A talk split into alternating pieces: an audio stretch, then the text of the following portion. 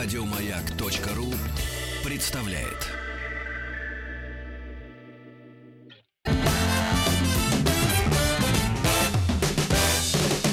Вахтанг Махарадзе и Павел Картаев. Мы продолжаем цикл передач, посвященный соцлагерю. И сегодня у нас в гостях старший научный сотрудник Института славяноведения РАН э, Вадим Волобуев. Добрый день. Здравствуйте. Здравствуйте. И сегодня мы будем говорить о Варшавском договоре. Надеюсь, что сумеем э, все от начала до конца пройти, понять, нужен он был, для чего, как все это развивалось, чем все это закончилось. Середина 50-х, подписание, да. да? А что да. было до этого э, дня, когда все государства, которые входят в Варшавский договор, сели сели за стол и э, взяли перо и оставили свои подписи. Что было до этого? Ой, до этого была целая история, которой, вообще говоря, можно посвятить отдельную передачу. Я боюсь даже, как бы меня сейчас в этом не утонуть, потому что там надо начинать чуть ли не с 46 -го года Фултонская речь Черчилля. Но я не буду начинать с нее, не бойтесь. Вот, но... Сделаем ссылочку просто. Да, Смотри Фултонскую речь да. Черчилля. Вот, ну, как известно, холодная война началась. А, это символическое начало и 46 год.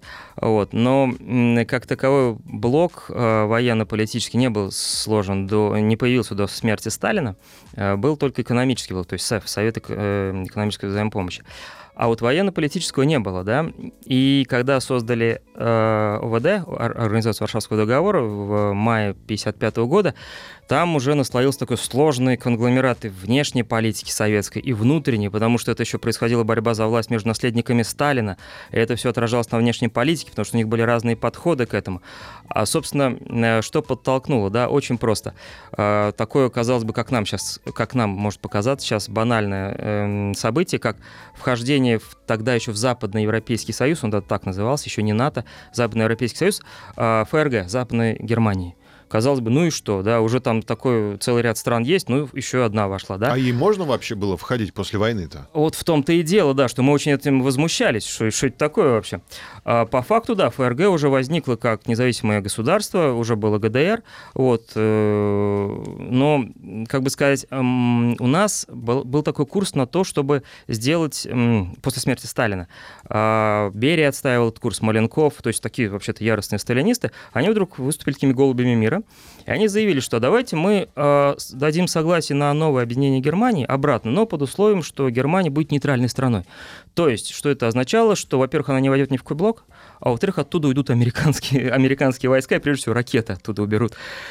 Что, почему они вообще выступили с этой идеей? Ну, во-первых, из ГДР еще не было Берлинской стены, и из ГДР массово бежал народ. Там тысячами просто убегали. Вот. И по этому поводу наши руководители после смерти Сталина летом, как раз весной, летом 53 года, очень жестко критиковали тогдашнего руководителя ГДР Ульбрихта, mm-hmm. что, дескать, куда вы вообще ведете страну, у вас же все разбегутся, что это такое. Вот. Иберия как раз выдвинул такую идею, Маленков его поддержал. А давайте мы вообще закроем глаза на строительство социализма в Восточной Германии, пускай там будет капитализм. Даже до такого доходило. А, кстати, это потом стало одним из обвинений Берии, что, дескать, английский шпион, и вот он хотел разрушить социализм в ГДР. А, э, соответственно, давайте мы дадим добро на то, что там будет капитализм, но она будет нейтральной. Почему они вдруг на это пошли? И, кстати, Хрущев был против этого. Хрущев выступил как верный сталинец, такой проводник жесткой линии. А почему? Очень просто. А, огромное, огромное военное, политическое, военное преимущество было у Западного блока над нами в то время. У Америки над Советским Союзом и вообще у Западной Европы над Восточной Европой. Потому что, во-первых, Восточная Европа, она индустриально далеко не так развита была. Собственно, в Восточный блок попало э, три индустриально развитых страны. Это Советский Союз, Чехословакия и ГДР. Все. Все остальное, Польша, Румыния, там, Албания, я уж не говорю, Болгария, это все аграрные страны, там нужно было индустрию строить. Э, ну, не с нуля, но, в общем, поднимать и наверстывать упущенное. А в Западной Европе это и Франция, это Италия, это Бельгия, Великобритания и, наконец, Западная Германия, как самая продвинутая индустриальная страна на тот момент. Э, конечно, соперничать с ним было очень, очень тяжело, я уж не говорю про Соединенные Штаты. То есть э, вхождение Западной Германии, вот, вот этот вот Западноевропейский Союз явилось последней каплей к этому. И Хрущев, который в это время уже избавился от э, своих главных соперников, Маленкова и Берии. Маленкова как раз в феврале 55 года убрали. Именно под предлогом того, что он тоже оказался слишком мягким, что он там за примирение, за мирное сосуществование выступил. А Хрущев в это время вот выступал как такой боевой человек очень. Он говорил, ну раз у них там Западноевропейский союз, давайте мы тоже сколотим свой союз. Вот раз у них там Западная Германия вошла, а мы тогда вот Восточную Германию себе возьмем. И очень хорошо. До этого этот вопрос вообще не рассматривался. Мы еще надеялись, что, может быть, удастся как-то эту Германию объединить. Вот. Неважно под каким соусом, да, главное, что там не будет американских ракет, это был главный вопрос. Вот. А тут американские ракеты в Западной Германии, американские ракеты вскоре появились в Турции, вот. И, в общем, мы почувствовали, что пахнет жареным, особенно в связи с тем, что у нас-то такого количества ракет далеко не было. У нас не было такого количества ракет баллистических, у нас э, мы очень сильно уступали по ядерному потенциалу, и, кроме того, мы очень сильно уступали по средствам доставки, проще говоря, по э, этим бомбардировщикам стратегического назначения, межконтинентальным бомбардировщикам. Очень сильно мы уступали. Вот. И мы понимали, что мы соперничать не можем вот, в этом отношении. И именно поэтому Берия и Маленков брали такой курс. Давайте мы все-таки как-то разрядим эту обстановку. Они не были изобретателями такой тактики. Еще Николай II в свое время Гаагские конференции созывал по разоружению всеобщему, потому что Россия не успела перевооружиться и предлагал, давайте мы все разоружимся. Ну, удобно. Вот, да, и вот они, в принципе, той же линии придерживались, так сказать, продолжатели. Но Хрущев решил жестко идти на конфронтацию, и он заявил, мы сначала, во-первых, сколотим свой блок, возьмем Восточную Германию, вот. А во-вторых, мы возьмем реванш, раз мы не можем пока соперничать в индустриальном отношении, в гонке вооружений, пока не можем соперничать, но догоним и перегоним, как он сказал, да? Вот. А мы возьмем реванш в третьем мире. И отсюда возникают эти, происходят эти активные поездки Хрущева по миру, чего Сталин не делал. А Хрущев же постоянно, то он в Индонезии, то он где-то в Индии, то он в Таиланде. Он налаживал отношения именно, чтобы взять реванш там потому что в промышленном отношении мы соперничать не могли. Но частью этого курса, конечно, было создание ОВД, так что в какой-то мере ОВД, Организация Варшавского договора, это было детище Хрущева, который на тот момент как это ни странно сейчас прозвучит, выступал как ястреб, в отличие от верных сталинцев Маленкова и Берии, которые, казалось бы, у нас, в, ну, нам представляются такими жесткими людьми, а после смерти Сталина они как бы преобразились. Угу. Они абсолютно другую линию предлагали. И Хрущев их на этом подловил, обоих. Он их обоих заклеймил, вы там отступники от социализма, так нельзя. Вот. Ну, может, потому что просто ему было это удобно в тот Конечно, момент. разумеется, это была тактика. Как да, ему он... удалось договориться с, со всеми странами, со всеми руководствами? Да, а вот куда бы они делись? На тот момент они находились в полной зависимости от Советского Союза. Угу. Венгрия попыталась в 1956-м, как известно, в ноябре выйти. И чем это дело закончилось? Вводом танков э, в Будапешт. Причем э, ведь то же самое. В Венгрии почему ввели танки? нас даже не беспокоило, не беспокоил распад тамошней правящей партии. Она называлась там Венгерской партия трудящихся. Ну, та же самая компартия, по сути. Не это было главное. Это мы все терпели. Мы даже вывели свои войска из Будапешта. Говорили, ладно, ладно, пускай а, так будет. Но когда 1 ноября им Ренать, новый премьер венгерский, и, кстати, коммунист, заявил, что Венгрия выходит из ОВД, от этого мы уже стерпеть не могли и ввели танки. И в Польше в то время, в 1956 году, в октябре были очень сильные волнения, там сменилось руководство. И Хрущев тоже за неделю до венгерских событий прилетал в Польшу во время пленума, где как раз решался вопрос о новом руководителе, ну, новый старый руководитель Владислав Гамулка, которого при Сталине отставили, он там сидел в тюрьме, и в это время вернули. И Хрущев с ним договаривался, там тоже были приведены в действие наши танковые части, размещенные в Польше. Они шли на Варшаву. То есть была опасность того, что сейчас сначала мы Варшаву возьмем, а потом Будапешт, как во время Великой Отечественной. Но тут ситуацию удалось разрядить. Да, Гамук сказал, нет, мы из ОВД выходить не будем. Успокойтесь, Никита Сергеевич, все будет нормально.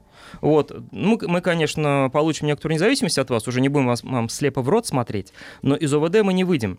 Э, это все будет нормально. Поэтому с Польшей все утряслось. А вот в Венгрии пошло по другому пути. Ну, там им Ренат не мог совладать ситуацией, там просто хаос начался, там линчевание этих э, сотрудников госбезопасности было на улице, там полный распад структур был правящих. И он, так сказать, если ты не можешь остановить толпу, возглавь ее, да? Вот он ее возглавил, заявил, а мы тогда выходим из ОВД. И вот это мы уже не могли стерпеть и ввели войска. Тут другое интересно, что вскоре после этого у нас начался, как известно, конфликт с Китаем и Албанией. А Албания была членом Организации Варшавского договора. И вот Албанию мы сами фактически выкинули из э, этой организации, сами, она не хотела уходить. А, то есть мы перестали пускать на разные совещания, просто игнорировали, говорили, что ну, мы вас не хотим пускать, потому что вы заняли предательскую прокитайскую позицию. И когда однажды, как раз когда обсуждался в августе 61 года а, вопрос о строительстве Берлинской стены, и туда прибыла албанская делегация, но не во главе с лидером албанским э, Энвером Ходжи, который на нас всех обиделся, и он как бы заявил, нет, я не буду ездить, но он отправил делегацию в главе там с своим а, близким сотрудником, а, Алией, и Хрущев заявил, раз Ходжи не приехал, тогда вот мы и вас не пускаем, а то, интересно, буквально следующий заявил, как известно, Никита Сергеевич отличался такими резкими заявлениями, а что если, если значит, Ходжи мог сюда направить свои штаны, это тоже, он, они бы штаны Ходжи бы представляли, да? Нет, вот, вот если он не приехал, тогда и вы отсюда уезжаете. И окончательно Албания вышла э, из ОВД в 68 году после ввода войск в Чехословакию. Почему? Потому что они испугались, что с ними то же самое будет. Вот. Но э, интересно, что, во-первых, мы их сами, по сути, вытеснили, а во-вторых, ведь Албания тоже была важной страной. Албания нам предоставляла единственную на, нам, э, на Средиземном море военно-морскую базу, и там размещались наши атомные субмарины. Mm. Но Хрущев вот это очень спокойно к этому отнесся, что интересно. А вот Венгрия, э, Польша, Чехословакия, потом, ну, Чехословакия тоже было прибрежнее было, они к этому относились очень трепетно, что вот их мы будем держать. А Албания, ладно. Чем это было вызвано? Но Албания, конечно, маленькая страна, аграрная, и по большому счету она была третьестепенная. Единственное, что мы там теряли, это как раз военно-морскую базу во Влёре, албанскую. Ну и ладно, у нас были уже межконтинентальные ракеты, в принципе, и наши подлодки плавали по Атлантическому океану, так что эта база не имела отношения большого. То есть, по большому счету, э, и, кстати, Румыния потом, она не вышла из ОВД, но она занималась такой вот как бы анфан Варшавского договора, они всегда проводили альтернативную политику, и, например, Чаушеску, он же осудил вторжение в Чехословакию в 1968 году. Он, член Варшавского договора, осудил вторжение ОВД в Чехословакию. Был большой митинг в Бухаресте. Тоже, кстати, интересно, да, диктатор вроде такой. Э, его же расстреляли в 89 году. Но вот начинал он так. Ну, вот. он как раз, э, по-моему, это делал, чтобы как раз завоевать симпатии. Симпатии, и конечно. избирателей своих. И это, к этому мы спокойно отнеслись. Более того, еще в 1958 году мы вывели войска из Чехословакии. Из Польши мы не выводили. Э, в Венгрию мы оставили после событий венгерских. В Чехословакии стояли войска, а из Румынии вывели. Почему? Стало быть, из Албании вывели, да, из, вот эту базу оставили. Стало быть, мы держались не столько за сам ОВД, сколько за скажем так, стратегически важные страны, особенно промышленно развитые страны. Угу. Вот они для нас и, играли... Чехия, ГДР. Э, да, имели большое значение. Чехия, ГДР и Польша как страна транзитная в ГДР, потому что все коммуникации по обеспечению наших войск ГДР проходили через Польшу, через Чехословакию. Угу. Вот это для нас было важно. А Румыния, она окружена со всех сторон соцстранами, вот, поэтому, ну, выведем войска, ну и пускай они там бузят, по большому счету нам, нас это не особо интересует. Почему Варшавского договора, не Пражского, не Бухарестского, там, не какого-то там Будапештского договора? Почему именно в Варшаве решили подписать договор? Ой, в Варшаве, потому что там, э, собственно говоря, э, в то время ФРГ не признавала новых границ. И когда мы собрались в Варшаве, мы тем самым подтвердили свою верность э, послевоенному устройству, и что вот мы подтверждаем, что мы будем защищать эти границы новые э, между Польшей и, ну, на тот момент ГДР. Угу. Это вот вообще тоже парадоксально. ФРГ не признавала не свою границу с Польшей, а границу ГДР с Польшей, потому что сама ФРГ с Польшей не граничила. Да. Но они ведь и саму ГДР не признавали, ФРГ. Вообще не, до 70-го года такого не было. Это новый курс был на восточной политике Вилли Брандт, вот он тогда все признал. Ну, они просто считали, что это все одна их большая страна, поэтому и границы да. с Польшей не признают. Конечно, ГДР для нее, вот они воспринимали ГДР, как вот сейчас в Северной Корее Южную Корею воспринимают, э, временно оккупированная территория. Вот они воспринимали ГДР именно так. И, соответственно, они не признавали новую границу, и мы, собравшись в Варшаве, как бы подтвердили, что раз так, мы будем защищать это послевоенный порядок, и в частности, э, германо-польскую границу, в частности. Ну не только, да, вот, поэтому в Варшаве, что интересно, ведь до этого э, в 1947 году, когда Сталин сколачивал как бы предшественник ОВД, такой Коминформ, Коммунистическое информационное бюро, как бы наследника Коминтерна, ведь тоже в Польше собрались, но не в Варшаве, а в Шклярской Парембе, это в Силезии. И меня долго занимал вопрос, нигде ответа не было, а почему там? Это какой-то маленький городишко, там ничего особенного, а очень просто. Оказалось, что Сталин по своему обыкновению, он собрал это совещание не явно, как вот был принято, а тайно. Mm. И нужно было найти какой-нибудь небольшой городок, чтобы этого никто не засек, чтобы его можно было окружить войсками, чтобы туда никто не проник, но при этом, чтобы там было помещение для того, чтобы могли собраться люди большие делегации. И в Шлярской Парембе нашли, там был просто большой курорт. Еще после немцев остался. Нашли зал, небольшой городишко, никто его не засечет, но это тоже Польша была. Но э, бывшие немецкие земли, Силезия. И вот, то есть, видите, это все стратегически важные регионы. Они собирались не где-то там в Бухаресте, да, ну, потом в Бухаресте собирались, но uh-huh. это уже были такие рутинные заседания. А вот, или там, не знаю, где-нибудь еще. А вот именно в таких странах, там, Прага, в Праге, кстати, распустили Варшавский договор в 91 году, да, в Польше, там, в Берлине собирались, Берлинскую стену строили. Вот это имело большое значение для Советского Союза. Почему не в Москве не, э, не э, собраться всем делегациям? Э, потом, как правило, собирались в Москве. Потом. Но изначально должен был быть какой-то символический mm. акт. И мы должны были показать э, нашим, ну, скажем так, партнерам, как сейчас вы, э, модно говорить, тогда это говорили не партнеры, а друзья. Да, именно так называли. Камарады.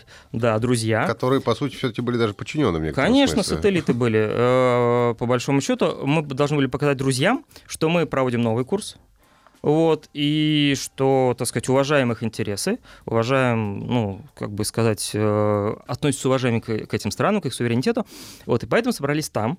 Ну и, по большому счету, как я сказал, это именно был все-таки жест в сторону Запада, что вот мы собрались в Варшаве, потому что мы отстаиваем послевоенные польские границы. Ведь э, Польша это был, пожалуй, самый сложный вопрос в переговорах Сталина еще с Черчиллем, с Труманом, с Рузвельтом. Именно Польшу они постоянно там делили, э, куда, как передвинуть границы. Вот, поэтому, в принципе, тут ничего нового-то не было собрались еще раз, как я уже сказал, и Сталин и форум в Польше создал, и поэтому как бы добрая такая традиция, да, это был именно жест в сторону Запада, ну и в том числе Хрущев это использовал, чтобы показать, что, дескать, как это тогда говорилось, многовариантность путей строительства социализма, проще говоря, национальная специфика, что мы теперь будем учитывать национальную специфику, не будем вам навязывать советский строй, советский опыт, как было при Сталине, вот, и в том числе об этом еще была речь там на этом совещании, но это было уже второстепенно, во всю услышание это было заявлено в феврале 56 года на 20-м съезде, а тут в ОВД это еще май 55 -го года, угу. почти за год до этого. А настроения нормальные были при подписании? Как у делегации вообще? Вот настрой был, или там кто-то шушукался, что типа, ну мы сейчас подпишем, а там у нас э, своя дорога, и мы там э, знаем, Нет, в то время уже они не могли шушукаться, уже товарищ Сталин их так сурово приструнил, что у них мыслей таких не было. Все те, кто шушукались в это время, уже либо сидели в тюрьмах, либо были расстреляны. А, вот. Именно так оно и было во всех странах. То есть Сталин провел чистки внутри компартий. Э, собственно говоря, новый старый руководитель Польши Гамулка, он ведь за что сел в 1951 году? Именно за то, что он был против Коминформа. Его просто расстрелять не успели. Во всех странах успели провести большие процессы, во всех абсолютно. Э, со своими отступниками, кого повесили, как в Болгарии, там Петкова, например, э, и других, кого расстреляли. А в Польше не успели. Там были большие э, проблемы с этим делом. Там с церковью боролись, очень сильные позиции с церковью были. Пока с ней не разобрались, не могли провести процесс. И не успели, Сталин умер. Угу. И Гамулка вышел из тюрьмы после этого. Вот повезло человеку. Да. Мы продолжим сразу после выпуска новостей. Мы говорим сегодня о Варшавском договоре.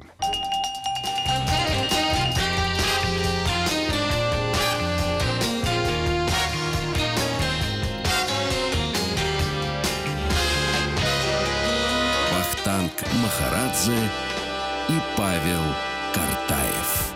Сегодня э, наша программа про соцлагерь посвящена Варшавскому договору. У нас в гостях старший научный сотрудник Института славяноведения РАН Вадим Волобуев. И мы говорим о Варшавском договоре. И э, такой вопрос. Э, кого позвали и почему? Какие-то страны позвали в Варшавский договор, какие-то не позвали, а может кто быть. сам просился, может быть. Да, кого не взяли. Позвали, скажем так, э, взяли сразу в этот блок те страны, которые придерживались просоветской ориентации на тот момент. Вот, соответственно, а почему, спрашивается, Китай не позвали, да? А потому что... Мы не дружили же, по-моему, тогда с Уже еще дружили. А, еще дружили? Еще активно дружили, еще, да, еще даже 20-го съезда не было с разоблачением а, культа личности. Тогда да. Вот. Но для нас имело большое значение именно противоборство в Европе потому что третий мир на тот момент еще ну, не имел такого значения. Это потом скоро Хрущев его выдвинет на первое место. Вот. Но сначала мы не думали, что судьбы холодной войны разыграются в третьем мире. И вообще даже и для Сталина, кстати, было очень неожиданно, что в Китае победили коммунисты, он этого не ожидал. Как, ну, известное его высказывание про Мао Цзэдуна, да, что он как редиска, сверху красная, а внутри белый. Не доверял он Мао Цзэдуну.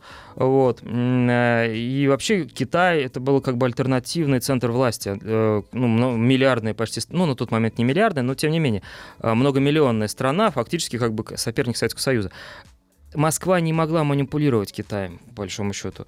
Хрущев попытался рулить и относиться к нему так же, как к восточноевропейским странам. Не получилось. И у Сталина бы не получилось. Э, что показывает пример с Югославией. Он даже с Югославией справиться не смог, а уж куда ему с Китаем. Если бы... Ну, Нет, но даже... Мао, Мао-то Сталина уважал. Уважал, да, безусловно. Так он и к Хрущеву хорошо относился поначалу. Поначалу. Э, да, но потом политические расчеты взяли верх, да, и они разошлись. Вот. А уж, э, допустим, с Тита Сталин вообще был как бы не разлей вода. Тита это был изначально маршал Тита, югославский лидер, второй Сталин. Если брать страну, которая просто вот слепо копировала Советский Союз, не отступая ни, ни в чем, то это Югославия, конечно, прежде Ну и Албания еще потом. Угу. Вот, но прежде всего Югославия. Вся Югославия, там же Хорватия же, наверное, как в другую сторону смотрел. Э, те, кто смотрел в другую сторону, тех маршал Тита расстрелял.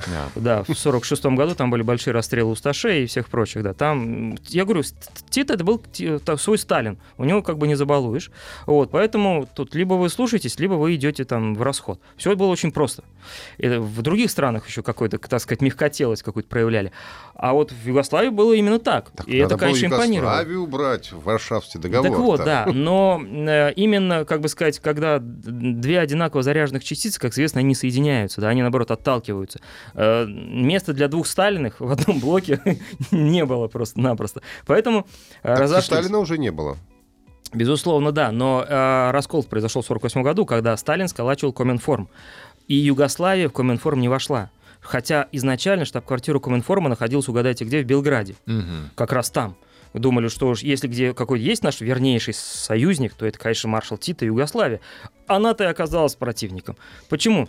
Потому что, в отличие от всех остальных стран, у Тита были очень прочные позиции в стране. Если во всех остальных странах, ну, кроме Албании еще, а все коммунисты пришли к власти на советских штыках, назовем это своими именами, и Гамулка так говорил, коммунист польский, открыто это говорил, это без советской армии мы, бы не получили власти, то в Албании и в Югославии коммунисты пришли к власти сами у них были очень сильные позиции, и они не зависели от Москвы. Абсолютно. И именно это сыграло злую шутку с, эм, со Сталиным, который пытался относиться к Титу так же, как к остальным, то есть как к своим марионеткам. В чем это выражалось? А в том, чтобы они предоставляли всю военную и экономическую еще информацию советским советникам, которые находились в этих странах, напрямую.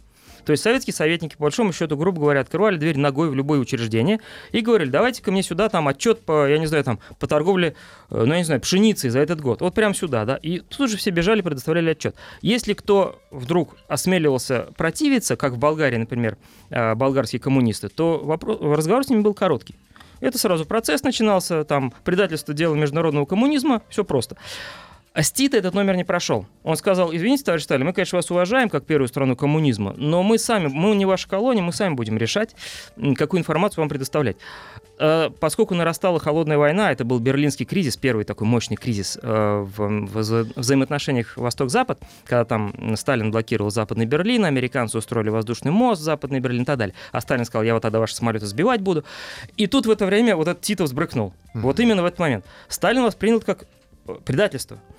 И он по большому счету, вместо того, чтобы э, ну, превратил Коминформ в антиюгославское орудие. То есть изначально Коминформ должен был бороться с капиталистами, а он превратился в орудие по борьбе с Тита. Везде начали в, искать эту титовскую агентуру, записали его в фашисты, его, который возглавлял антифашистскую борьбу, и так далее, так далее. Так вот, а когда Сталин умер, э, взяли курс на сближение с Югославией. Это еще, кстати, инициатором был, угадайте, кто? Опять же, Лаврентий Павлович Берия изначально. Да. Молотов был против, Молотов министр иностранных дел на тот момент стал после смерти Сталина, занял этот пост. Вот, он был против. А, а вот Берия был за, Маленков был за, и потом Хрущев тоже был за. Хотя Хрущев потом ругался с Тита, не раз с ним ссорился, но изначально он был тоже за. И эм, когда создали Варшавский договор, поначалу туда Югославию не позвали потому что она еще не входила, то есть ее как выкинули из блока, из советского, еще не, не были налажены отношения. Только-только произошел первый обмен визитами, в 1954 году, первый. Было еще рано звать Югославию, не было еще у нас, ну только-только возобновили дипотношения. Какой уж там блок. А вот в 1957 году когда Тита к нам совершил большой аж трехнедельный визит, три недели он здесь был, он по Союзу ездил, был большой митинг на стадионе «Динамо» в честь советско-югославской дружбы, там Хрущев с ним обнимался, в общем, ну, такая дружба не разлей вода вдруг возникла. Югославию позвали, Варшавский договор, но Тита сказал, что нет, извините, мы уже идем своим путем, у нас тут движение неприсоединения, о чем мы, кстати, сегодня пока не говорили, тоже существенный момент был, mm-hmm. Тита э, создал такой вместе с Египтом и Индией движение неприсоединения, то есть как бы мы не за Восточный блок и не, и не за Западный, мы вот между ними... Воздержались. Воздержались, мы, да, не присоединившиеся, так сказать.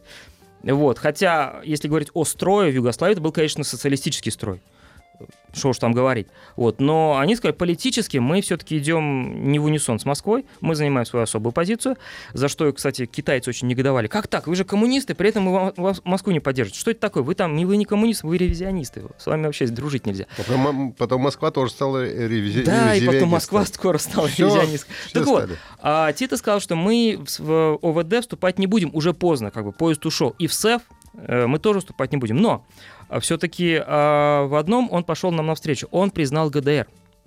Это лишь в 1957 году он признал ГДР, что тут же против него обратилось, потому что ФРГ тут же с ним разорвало дипотношения. Тут же. И заново югославско-западные германские дипотношения были возобновлены только в 1968 году, когда ну, был кризис с Пражской весной связанный, и тут уже все зашевелились. Тит опять зашевелился, испугался, что с ним тоже тот же номер провернут как в 1956 году в Венгрию, когда вошли, тоже Тит очень беспокоился.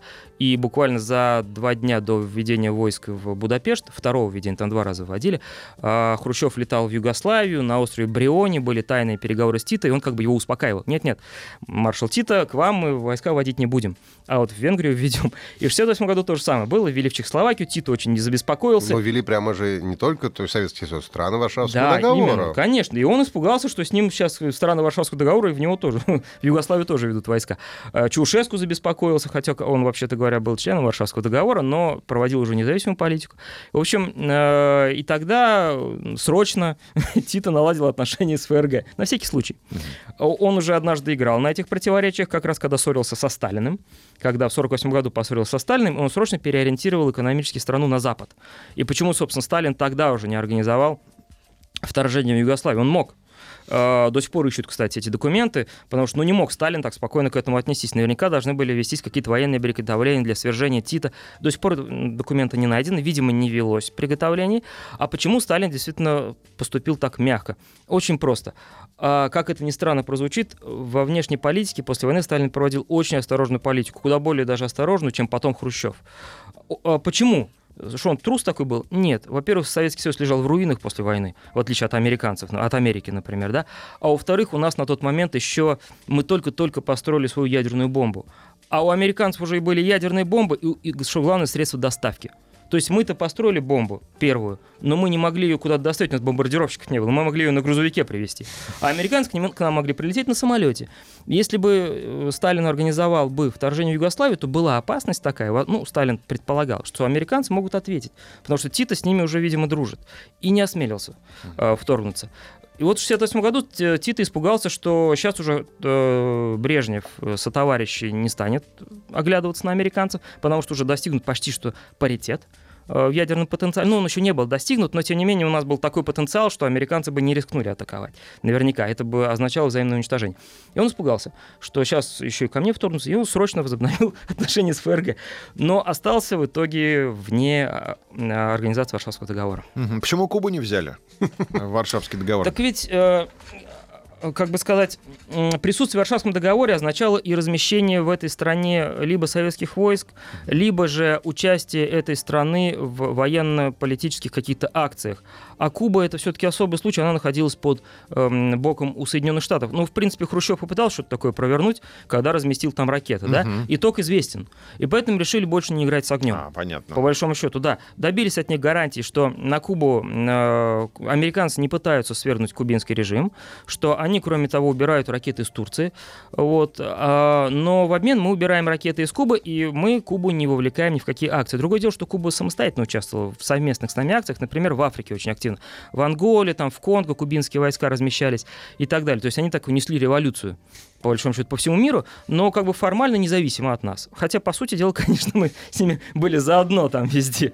Вот, но формально независимо, поэтому решили вот именно в избежание вот этих игр с огнем, угу. потому что все-таки уже шла речь о мировой войне, уже было понятно, что мировая война означает взаимное уничтожение, как первым у нас это заявил Георгий Максимiliaнович Маленков, между прочим, в 1954 году открыто, что нельзя до этого доводить. Угу. За что потом его Хрущев А, а главное-то в, в ВВД был у нас Рокоссовский, нет? Что?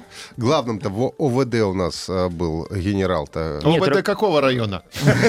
Рокоссовский, он был одно время министром обороны Польши. А, Но главным всегда был советский офицер, а Рокоссовский формально на тот момент не был советским офицером, он был польским. И это, кстати, а, яркое проявление того, что ОВД это был именно, ну не как НАТО, все-таки там равноправие некоторое есть, а у нас именно Советский Союз и сателлиты. Почему? Потому что никогда во главе ОВД не стоял там военный из этих стран, других, кроме Советского Союза. И штаб, и все силы эти возглавлял всегда советский военный.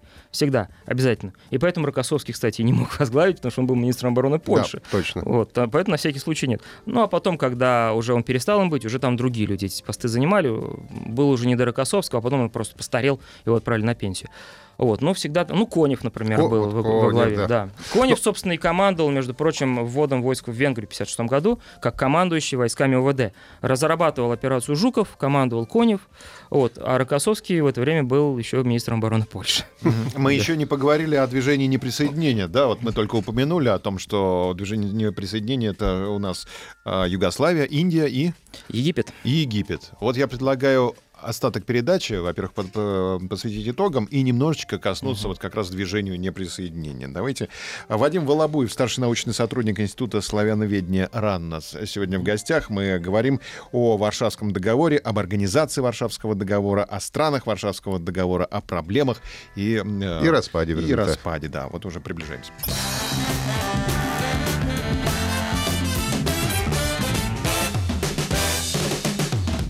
Вахтанг Махарадзе и Павел Картаев. И наш сегодняшний гость, старший науч- научный сотрудник Института славяноведения РАН Вадим Волобуев. Мы говорим сегодня о Варшавском договоре и э, немножко хотелось бы поговорить о неприсоединившихся, так сказать. Ну да, движение присоединения, у истоков его стояли три человека. Это Тита в Югославии, это Насар, Гамаль Абдель Насар э, в Египте и Неру, Джавхарлал Неру в Индии. Вот. Чем отличалось?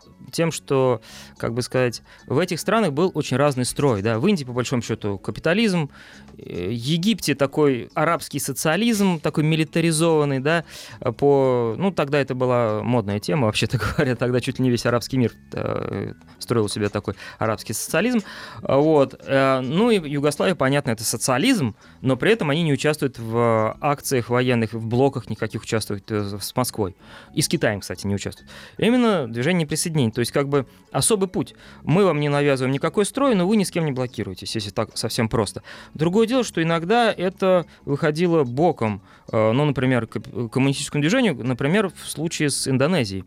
Потому что в Индонезии было очень мощное коммунистическое движение, и там была дилемма, собственно, каким путем им идти. Либо идти вместе, например, с Москвой, либо с Пекином, потому что уже было два пути, а, а, либо уходить в движение присоединения. А, какое это имело значение, спрашивают? Очень просто денежное. Кто будет давать деньги? Mm. У кого больше денег, соответственно, с тем и надо дружить. Либо вообще с американцами. Но коммунисты не будут с американцами дружить, да? Это потом Сухарта, когда пришел генерал, всех коммунистов перерезал, он стал дружить с американцами. А пока там коммунисты были сильны, они вот выбирали. И, соответственно, э, это была одна из причин наших очередных конфликтов с Югославией. Потому что Югославию, конечно, тянули одеяло на себя, китайцы на себя, мы на себя, коммунисты несчастные индонезийские не знали, куда им бросаться, потому что если они уйдут кому-нибудь, две других э, представителя, да, обидятся на это дело, вот, и так далее. Ну, в итоге выбрали Москву. Ну, закончилось это все печально, как я сказал, Сухарт вообще перерезал коммунистов, вообще стал дружить с американцами. Вот, плюнул на всех, им движение неприсоединения и так далее. Вот, но э, изначально, конечно, это был, казалось бы, большой потенциал у этого движения. В чем выражалась, э, ну, скажем так, наша линия по отношению к движению неприсоединения? Очень просто. А в этих странах, особенно, особенно в арабских странах, например, в Ираке, который одно время тоже туда э, дрейфовал в сторону этого движения, в Египте особенно, мы закрывали глаза на, скажем так, преследование Компартии. Вот это вот такой парадокс. Казалось бы, мы везде несли коммунистическую революцию, но в странах, которые придерживались, э, входили в движение неприсоединения, мы закрывали на это глаза, что там просто гнобили коммунистов. Ну, как в Ираке, например, Саддам Хусейн, как известно, он, вообще-то говоря, и до него его предшественники, они просто репрессировали коммунистов. Э, в Египте то же самое. Абдель Насер, он просто сажал коммунистов в тюрьмы казалось бы, вот в Москве-то самый такой повод повозмущаться. Нет никакого возмущения. Почему? Потому что самое там уже геополитические расчеты. Самое главное, что он не дружит с нашими врагами, а именно с Вашингтоном и с Пекином. Вот он с ними не дружит, зато дружит с нами. И ради бога, пускай он коммунистов сажает в тюрьмы. Геополитические расчеты, и не, не, нельзя сказать, что Хрущев, скажем так, или там Брежнев были в этом первооткрывателями. Нет. Уже, как ни странно, Ленин был первооткрывателем в этом отношении, а именно в чем это выражалось, когда он дружил э, с Кемалем Ататюрком в Турции. А Кемаль Ататюрк как раз репрессировал коммунистов в Турции, но самое главное, он был еще и врагом Антанты, как известно, да. и мы с ним прекрасно поладили. Это было еще при Ленине, так что в этом отношении старая добрая методика. Буквально несколько минут у нас осталось, хотелось бы поговорить о том, как прекратил свое существование Варшавский договор. Прекратил на волне э, бархатных революций, ну, условно бархатных революций, они не везде были бархатные, например, в Румынии они были далеко, она была далеко не бархатная, а в 89 году это такой чудесный год. За один год рухнули э, режимы, скажем так, правящие режимы коммунистические во всех этих странах, абсолютно везде. Из-за перестройки? Э, да, из-за перестройки, но по большому счету даже не столько из-за вообще перестройки, сколько из-за отказа э, Горбачева, так называемой доктрины Брежнева. Э, проще говоря, он заявил в 88 году с трибуны ООН в декабре, что мы больше никому не навязываем показываем строй. Угу. Вот какой вы сами строй себе выберете, вот такой он у вас и будет. И тут же, как карточный домик, во всех этих странах посыпались эти режимы, что, кстати, обнаружило тот факт, что они все держались на советских штыках. Стоило Горбачеву отказаться от этого, опять же, не надо воспринимать Михаила Сергеевича как так упрощенно, такой псякой предатель. Надо учитывать экономическую ситуацию в Советском Союзе. У нас уже в это время мы надрывались под гнетом, вот это, под бременем ВПК. У нас же денег не было. У нас, грубо говоря, жрать было нечего в Советском Союзе. Пустые прилавки магазинов. И нужно было еще содержать э, эти войска огромные огромную группировку. А Совет экономической взаимопомощи еще существовал? Существовал. Это все в 91 году. Он был разрушен. То же самое. Вот. Так вот, в 89 году прошли эти бархатные революции. Везде э, были свергнуты все эти режимы. И уже э, проведены были свободные выборы. Пришли к власти альтернативные партии. Ну, такой обычный это западноевропейский путь пошел. И в 91 году, в июле, уже просто как констатировали факт, что его больше, по сути, нет Варшавского договора. Собрались в Праге все участники Республики, э, кроме Албании, которая в 68 году еще вышла, да, и подписали, что, ну, и хорошо. Хотя еще в 85 году, в 86 кажется, году Продлили. продлевали на 20 лет. Ну, да, он, же автоматически, он же автоматически продлевался. То есть, если никто да. не собирался, я насколько помню, выходить, то его он и продлевался. Ну, ну собирались все-таки, подписывали. Все съезжались ну, да. в Москву, угу. подписывали это все дело, да. Все, продлеваем. А в 91 году его не стало. Да, вот так вот история поворачивается очень неожиданно. ОВД и СЭФ, они совпадали по составу участников или были какие-то э, нюансы? Да, да, да. Были нюансы? Нет, совпадали, а, совпадали, совпадали да. да. И, кстати, да, это тоже стало одной из причин, вот эта такая тесная взаимосвязь э, наших конфликтов внутри э, блока. Почему, например, та же Албания вышла там э, и так далее. Почему там конфликтовала Румыния. Заметьте, это аграрные страны, Албания, Румыния. И именно они оказались, и Югославия, именно они оказались такими отступниками, да, в отличие от промышленно развитых. Очень просто. Сталин, а потом особенно Хрущев наставили, а давайте мы проведем такую региональную специфику. Mm. Вот, допустим, ГДР и Чехословакия Словакия, они уже промышленно развиты. Вот пускай они развивают промышленность. А Албания и Румыния, они станут такими э, сельскохозяйственными придатками. Mm, огороды наши. Огороды наши. Просто нас будут кормить. Дача. Конечно, там эти румыны и албанцы возмущались, да нельзя. Как так? Да мы тоже хотим индустрию строить. И это привело к тому, что они вышли из СЭФ, по большому счету. Ну, либо не вышли, либо проводили альтернативную политику. И, и в Варшавском договоре. Это именно тесная взаимосвязь экономическая, политическая, военная. Mm-hmm. То есть мы югославам не помогали экономически, да? То есть ничего не строили, никакие а, там Помогали, станции? помогали, но э, после возобновления установления типа были подписаны договоры, то, что мы их кредитуем. А-а-а. Да, вот мы, кстати, им давали денег, как ни странно. Да, не они нам, а мы, мы им давали денег, но мы этим манипулировали, когда у нас происходило очередное обострение, как, например, в 1958 году, когда мы раскритиковали очередную программу Компартии Югославии, и опять их назвали ревизионистами, у нас это была игра, то мы дружим, то мы опять ссоримся. Мы заявили, что у нас что-то вот нет, нет денег, чтобы платить по, э, то есть не платить, давать вам по кредитам, хотя мы, да, подписали год назад, но у нас, извините, сейчас денег нет. Тита опять обиделся страшно. В общем, вот эта вот игра была постоянно. К сожалению, закончилось наше время. Большое спасибо. В гостях был э, Вадим Волобуев. Мы говорили о Варшавском договоре. Павел Картаев, Ахтанг Махарадзе. Прощаемся до завтра. До Всего свидания. доброго. В Праге, да, расстаемся в Праге. Еще больше подкастов на радиомаяк.ру.